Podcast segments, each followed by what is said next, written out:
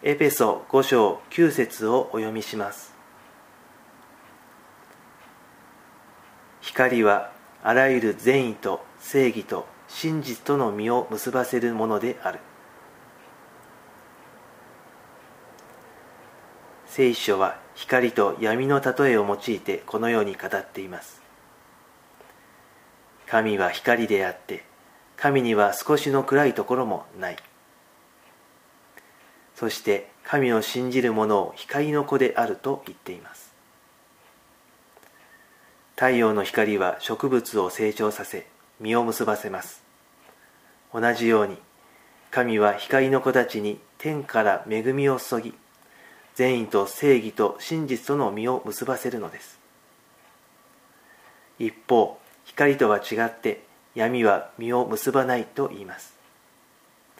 たとえ実を結んでいるように見えてもそれは本物の実ではありません。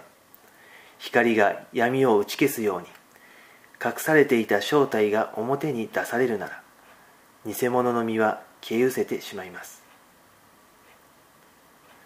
私たちは今何を見て何を追い求めまた何を手にしているでしょうか。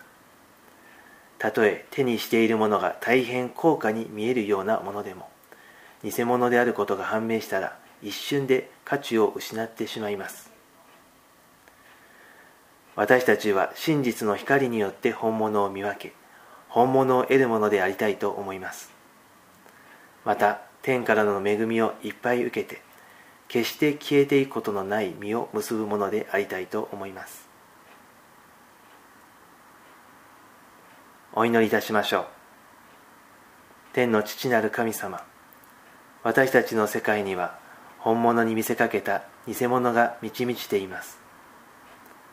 私たちに真実の光を照らしてください。また私たち自身が善意と正義と真実との実を結ぶことができるように私たちの人生の道を光によって導いてください。イエス・キリストのお名前によって祈ります。